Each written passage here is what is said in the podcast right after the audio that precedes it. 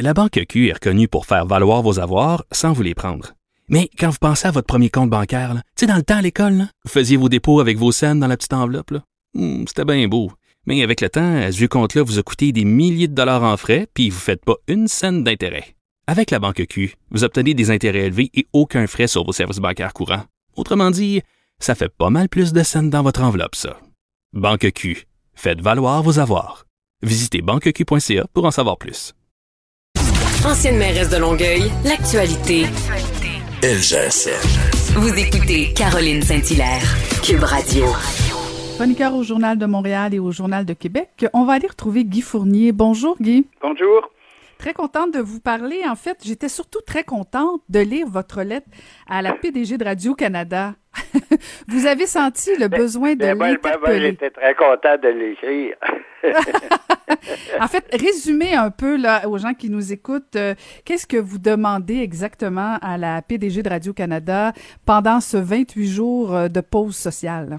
Ben, 28 jours qui risquent euh, de durer plus longtemps que ça. Je pense que tout le monde, euh, tout le monde le sait. Mais moi, ce que je demande à Radio-Canada, à toute fin utile, c'est de faire son devoir de diffuseur public parce que vous le savez, Radio-Canada reçoit quand même énormément d'argent public. Je parle juste du réseau français. On parle de peut-être plus que 600 millions avec les crédits d'impôt et tout. Et je trouve qu'en temps de pandémie, il faut, il faut que Ra- Radio-Canada fasse sa part pour, pour le, public. Et pour moi, dans le moment, faire sa part pour le public, par exemple, c'est de, de, de faire des ententes avec les théâtres pour, pour faire à la télévision, pour présenter à la télévision les spectacles qu'on ne peut pas présenter au théâtre à cause des restrictions sanitaires.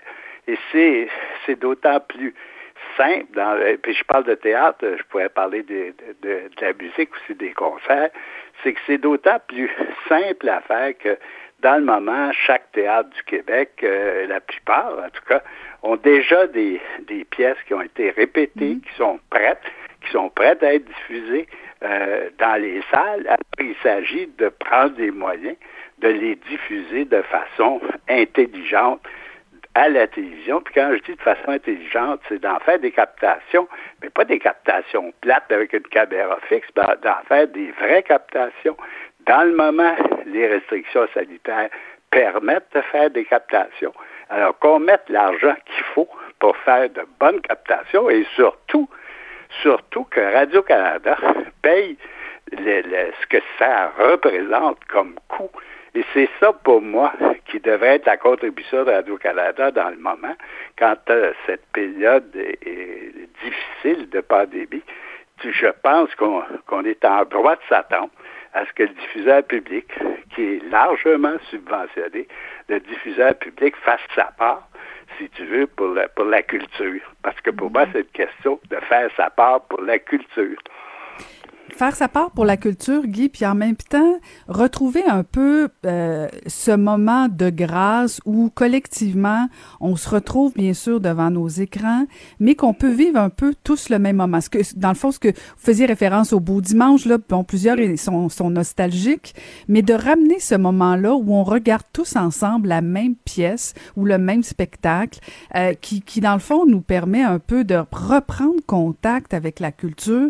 Et, et effectivement, je, je suis assez d'accord que ça fait partie du mandat de Radio-Canada, ça.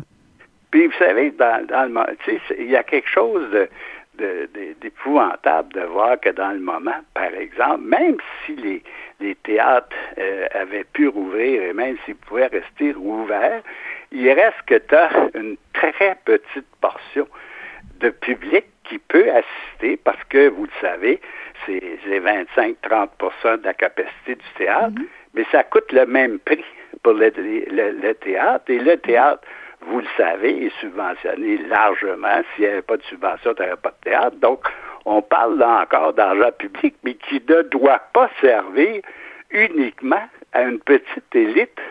Il faut que ça serve à tout le monde ou à, plus de monde possible. Je faisais allusion euh, à l'heure du concert, au beau dimanche, parce que chaque fois que j'écris sur Radio-Canada, oh, je reçois plein de courriels qui, qui me rappellent ça. Pour moi, c'est pas une question d'être nostalgique, c'est une question, pour, pour moi, c'est important que on, retrouve, qu'on puisse se rassembler autour d'un concert symphonique ou autour d'une pièce de théâtre à la télévision à la même heure ou à peu près, comme, comme on faisait, euh, comme on fait pour d'autres choses, comme on fait pour tout le monde en parle, comme on fait pour la voix, comme on fait pour ces choses-là. Et c'est pas nécessaire qu'il y ait un million et demi de codes d'écoute. mais par ailleurs, je sais fort bien, particulièrement en temps de pandémie où il y a une espèce de dizaine de spectacles, que si on en venait à un bon concert par semaine, un théâtre par semaine, euh, je suis convaincu qu'on aurait des codes d'écoute extrêmement enviables et qui, qui, qui, qui récompenseraient largement l'argent qu'on y met. Mhm. Eh ben, si jamais la PDG, euh, Madame Terne, vous, vous répond, euh, Monsieur Fournier, vous nous le direz. ah ben, si vous avez un accusé de réception. Comme, j'ai pas mal de contacts avec elle, elle va sûrement me répondre, sinon publiquement, au moins euh, de privément.